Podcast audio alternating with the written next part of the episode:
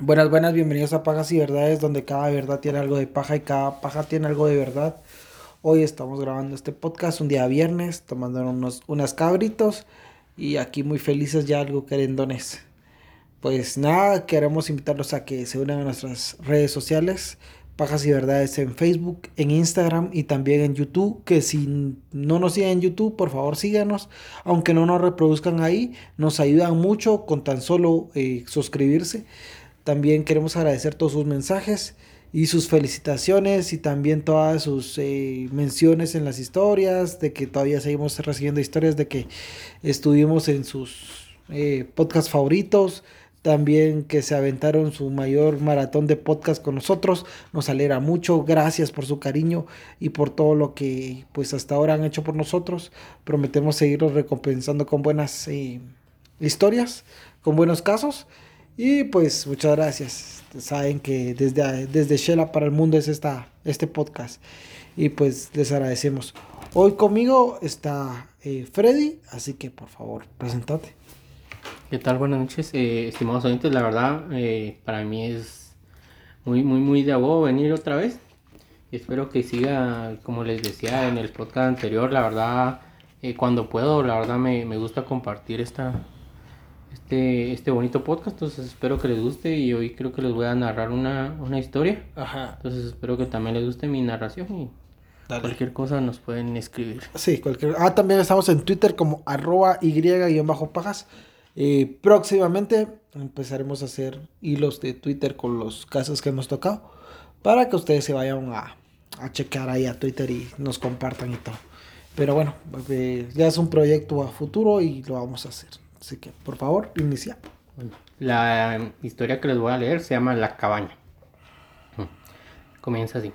Esta es la historia que jamás contada, la historia que jamás contada de un cazador que un día fue al bosque a hacer precisamente eso, cazar. En su travesía. Un cazador que caza. Y así nos la mandaron. Ah, por cierto, esta, las historias nos las mandó Christopher, porque esta semana le tocaba a él, pero lamentablemente por su trabajo no pudo venir. Y ya, perdón, paréntesis. Dale. En su, eh, me quedé, ajá. Dice que él decidió cambiar de rumbo para dar diversión a su oficio, que era cazar. Así que giró su camioneta y la estacionó frente a un bosque desconocido que tenía la fama de ser abundante en presas grandes. Fue con su escopeta afianzada a su mano,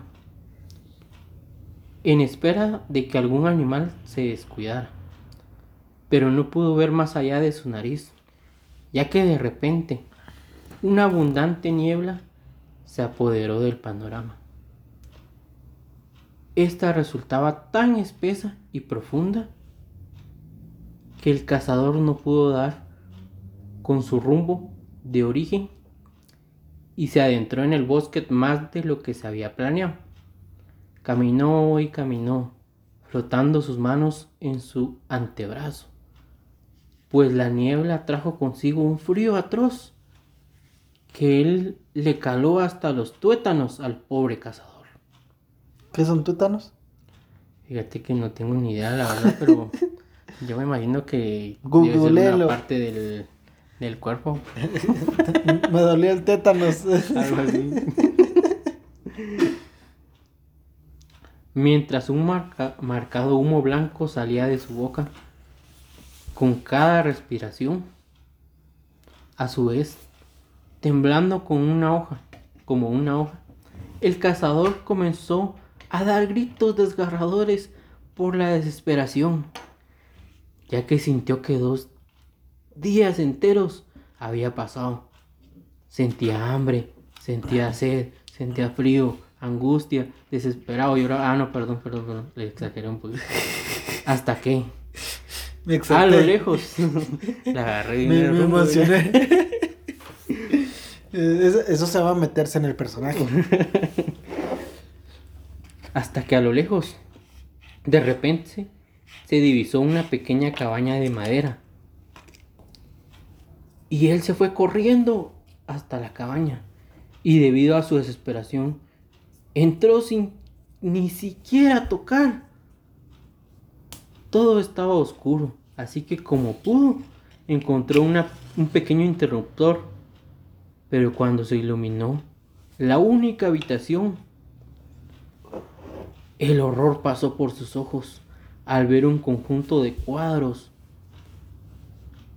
con retratos de personas mirándolo fijamente. Uno tenía el rostro completo, pero los otros no. A uno le faltaban los ojos, a otro los dientes, pero a uno ni siquiera tenía el rostro. Sin embargo, cansado, confuso, aterrorizado y a su vez aliviado por haber encontrado un refugio. Sin importar su apariencia, decidió que cualquier agujero sería mejor que aquella tortura despiadante. No sé vos, pero yo creo que esto me recuerda como a ese refrán que dicen. ¿Cuál? El de que en tiempo de guerra cualquier hoyo es trinchera. ya le valió madre ese Seguimos. Por lo cual sacó una manta y prácticamente en ese preciso momento se desmayó debido a la, al hambre que tenía, a la sed y a la angustia de llevar varios tiempo eh, perdido en el bosque. Sin embargo, pasado el tiempo, el hombre se despertó de repente debido a, una luz que agobiante le, le resaltaba en los ojos y en el rostro. Y en ese momento al ver la manta que había usado frente a él,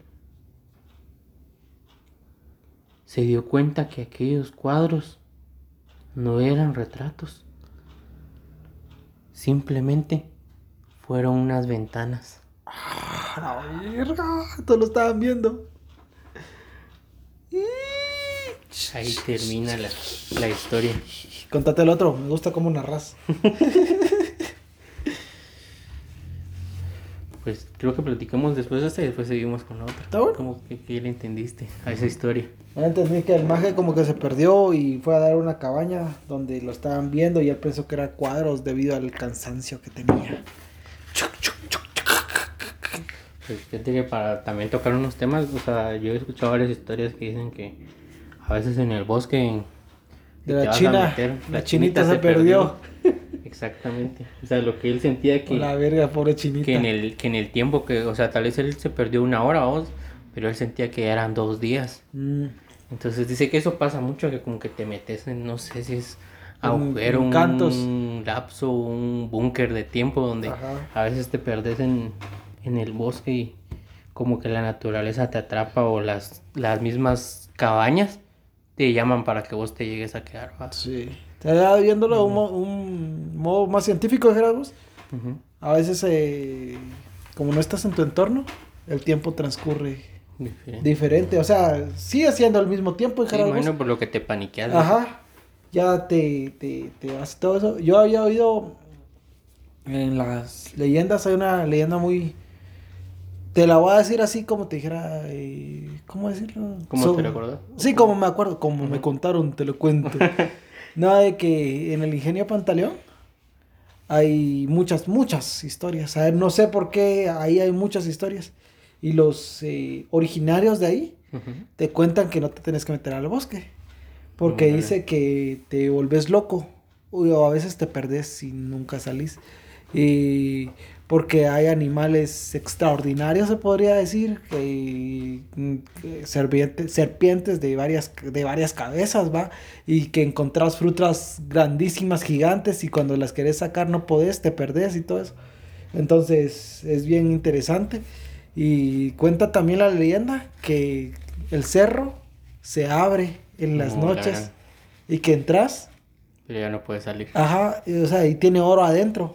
Que tu misma avaricia hace que digas, ah, no, todavía me puedo llevar un poquito más, todavía me puedo llevar un poquito más, todavía me puedo llevar un poquito más. Y se cierra. Fíjate Y que yo ajá. escuché algo, algo parecido Ajá. de una historia donde contaban de que por lo mismo del oro, creo que es algo que atrae A muchas todos, personas de ajá. que se metan a los bosques Ah, ya sí me metería Oh. al cerro con tal. o sea, Ajá. sí.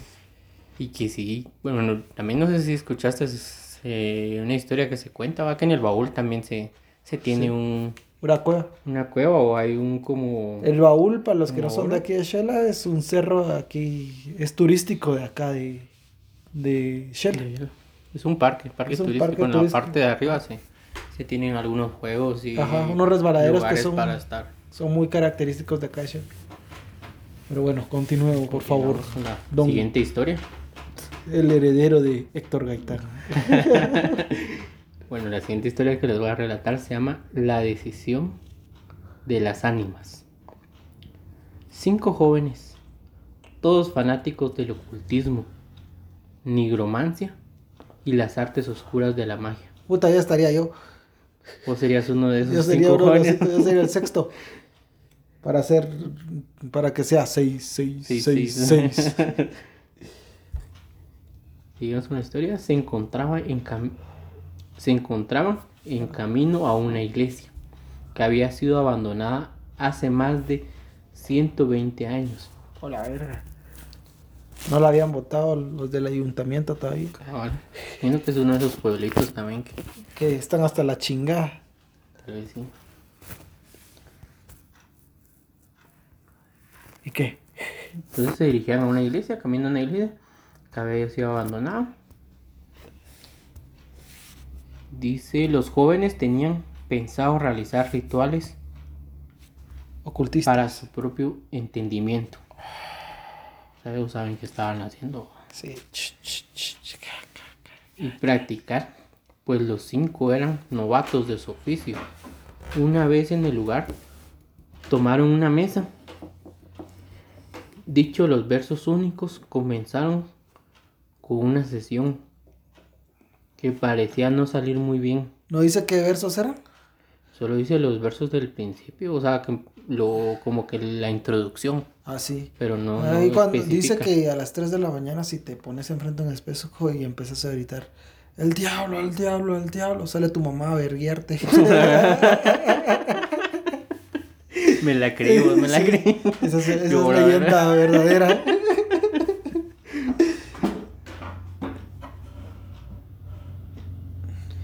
Seguimos. Dale. Dice que ninguno se animaba porque el interés era manifestarse.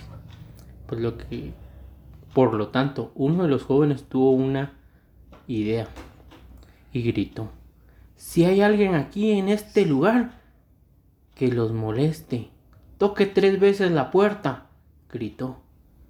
Al escuchar los tres toques fúnebres en la entrada, Son efectos especiales.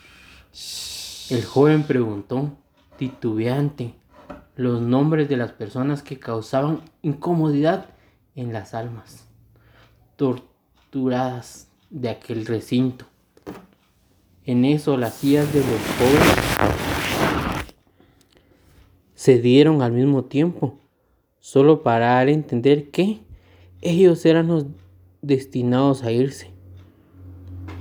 Con esmero y terror, los jóvenes salieron disparados de la puerta, corriendo, algo así. Un cachumplín. Corrieron hasta que la iglesia se volvió diminuta a la distancia. Pero para cuando estaban a punto de tranquilizarse, escucharon el estruendo de la iglesia retumbándose en las es- a sus espaldas, lo que persiguió.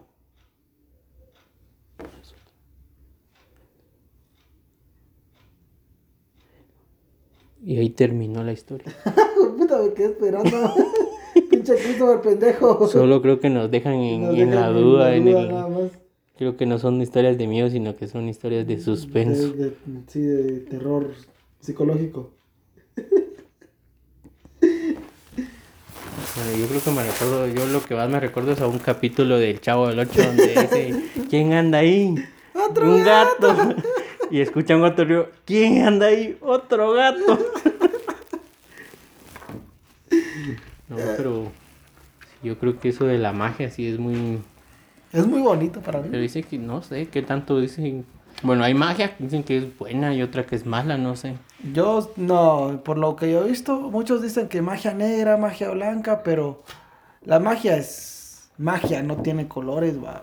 Igual que hay otros que dicen que la magia verde es con la, como que la herbolaria, va. Mm, Pero no creo que tenga colores la magia. ¿va? Siempre es depende de lo que querrás hacer. Porque puedes eh, tanto hacer el bien como hacer el mal, ¿verdad? Y todo depende de la intención con la que lleves. Y como te he dicho, estaban varios rituales, vamos, rituales para la abunda- abundancia, rituales para, para hacer mierda a la gente, vamos. Y todo depende de la intención que. Pero, Pero ahorita, mira, ahorita me surgió una duda ya el- como que analizando la historia. ajá. ¿Qué pensás que pudo haber sido eso que los asustó? Porque ellos estaban haciendo un ritual no de adoración, ajá, sino que era no, no era de Dios, digamos, Ajá. pudiera decir eso. ¿ah? Eso no es de Dios. No es de Dios. Y estaban haciendo en, en una iglesia. Ajá. ¿Crees que sí le contestaron a alguien de a lo que estaban pidiendo? Yo me ¿O imagino fue que sí. algo, o la iglesia misma como que algo santo vino y lo sacó de de ahí? de estar. Podría ser Pues también. vos qué crees? Yo creo que más que todo son eh, y- entidades de bajo astral, se podría decir. Es- son. No creo que haya espíritus que te quieran. buenos, que te quieran chingar, va. O ahuevarte. O no sé, vamos. No, no, no somos expertos No- en ese vez. Sí. Pues, Pero yo siento que todo depende, como te digo, toda la... Yo incluso les reto a todos que en la noche, cualquier noche, cualquier noche, te imagines una, solo una vez, que estás escuchando La Llorona. O sea, que escuches a lo lejos, que te hagas la idea de que a lo lejos estás escuchando ese, ay, mis hijos. Y te aseguro que tu propia mente te va a replicar esa mierda y no vas a poder dormir y no vas a poder dormir por lo mismo porque te estás sugestionando. También esos pisados, saber si se sugestionarían de... Porque como eran aprendices, no sabían no qué sabían estaban qué haciendo.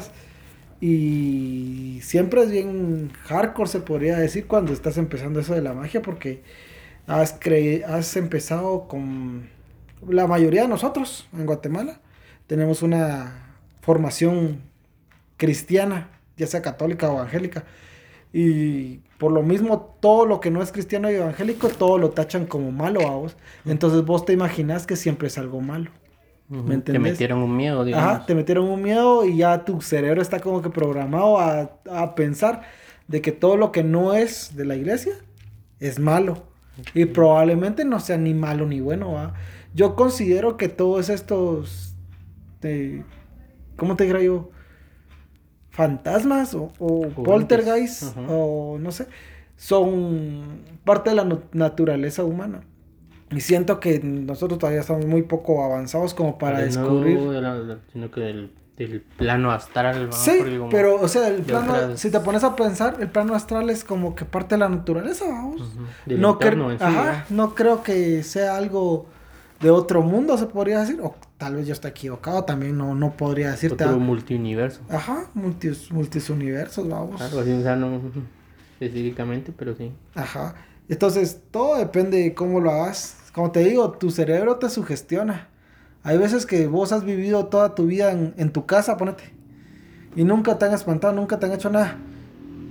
Y de repente se cierra una puerta por el aire y todo, pero vos te huevas. Entonces te empezás a sugestionar qué habrá aquí, qué estará pasando y toda esta mierda, vos.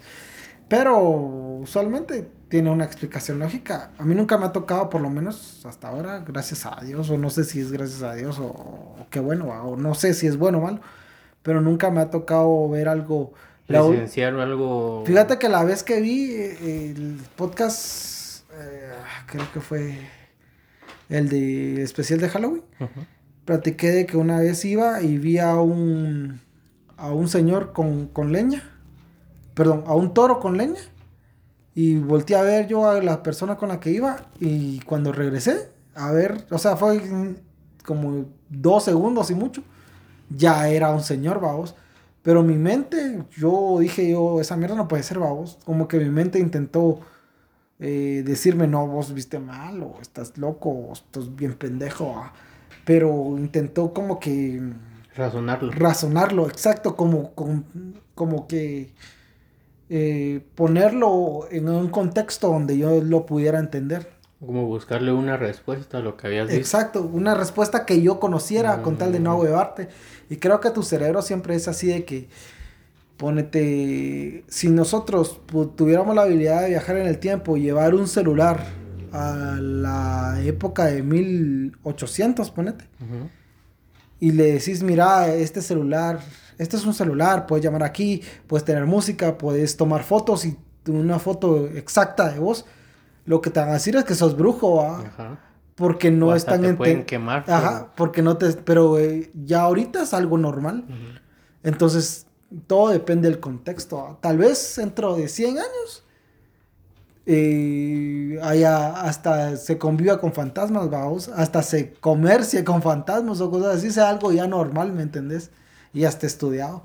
Pero por el momento a nosotros nos asusta. Recordate que todo lo que es desconocido para el cerebro siempre te va a causar ese miedito de que qué será, si es bueno, malo, me hará daño o no, ¿verdad? Y el miedo es bueno para, para sobre, sobre, ¿cómo es? sobreguardar tu, tu identidad. Como forma de prevención. Ajá, tu, tu integridad física. Sí, a mí hay una frase que de, un, de una página Ajá. que si la quieren seguir es muy muy buena para contar historias. De chavos bien bien pilas. Le vamos ah, a regalar el gol. Eh, cuéntame tu historia, se llama es de la capital, pero tiene una como filosofía o de cada que le preguntan cosas, él siempre dice, miremoslo primero por la parte razonable, o sea, busquémosle una explicación, ¿va? Es que siempre. Y si ya no tiene la explicación, ahí sí podemos ver si fue algo espiritual o. Y él es muy bueno. De una forma así, ¿va? Él es muy bueno y hasta cierto punto sí te causa miedo cosa que nosotros no. Pero esa imagen sí te causa miedo porque te, te sumerge mucho en la historia, vamos. Pero como él dice, o sea, siempre hay que buscar algo razonable, algo con lo que vos digas, ah, pudo ser el aire, pudo ser un ratón que no vi, pudo ser, no sé, vamos. Ponete, a mí o mi cuate en el trabajo me contó que, un, perdón, una mi compañera, yo trabajo ya con puras viejitas, va me contó que una vez una, su hermana hace mucho tiempo vio a duendes. Entonces yo dije, puta, no pueden ser duendes. Yo creo en los duendes, creo en los elfos y todo eso. Pero dije, tal vez vio, no sé, un ratón, vamos. O tal vez vio algo y, pasó así nomás rápido. Entonces siempre lo intento agarrar por ese lado. Pero cuando a mí me toque encontrar algo que no tenga realmente explicación, no sé qué hay a hacer, vamos. Tal vez me choqueo y me, me cago o no sé, algo me va a pasar, ¿va? No, sí, yo creo que lo primero que mostramos es miedo cuando miramos unas y tratamos de buscarle una solución a lo que es como vos platicabas. Y creo que a veces como que lo más rápido, la solución más rápida que le podemos decir es un espanto. Ajá. Y por eso es de que tal vez algunas historias se cuentan así, ¿va? De que yo vi esto, yo vi esto, pero nunca nos ponemos a pensar qué es lo que realmente fue lo que pasó como ha visto estas como que apariciones de crisis se le llama, creo que así se le llama, la verdad no soy experto en ese tema, pero donde alguien murió y vos lo viste. O sea, vos lo saludaste. Sí, dicen que a veces se llegan a despedir, lo que le llaman. A veces vos le decís adiós, va, y el cuate, ah, es que se murió. ¿Y hace cuánto se murió? Pero si yo lo acabo de ver, va. Y eso le ha pasado a mucha gente aquí en Shela, principalmente. Yo he conocido a mucha gente de que dice, ay, pero si yo lo acabo de ver y si estaba allá y comprando, habló conmigo, ni modo que se murió. Sí, fíjate que mi difunta abuelita le pasó lo mismo con una su hermana, si no estoy mal, cuñada. No, no, sé exactamente, no recuerdo, pero sí estaba ella eh, en su casa, ¿verdad? Vos estaba cocinando. Cuando de repente estaba mi hermana con ella, que fue la que me contó y aparece. Estaban solo las dos. Y ella le dice, mira, ahí está tu, tu tía, le dice. Y ella le dice, pero no, no miro a nadie. No, mira, ahí tiene su traje, como nosotros somos de eh, quesaltecos, quesaltecos, entonces tenía su traje quesalteco. Traje típico se podría decir, aunque no es correcto decir. indumentaria maya, que ahora eh, es lo correcto, digamos.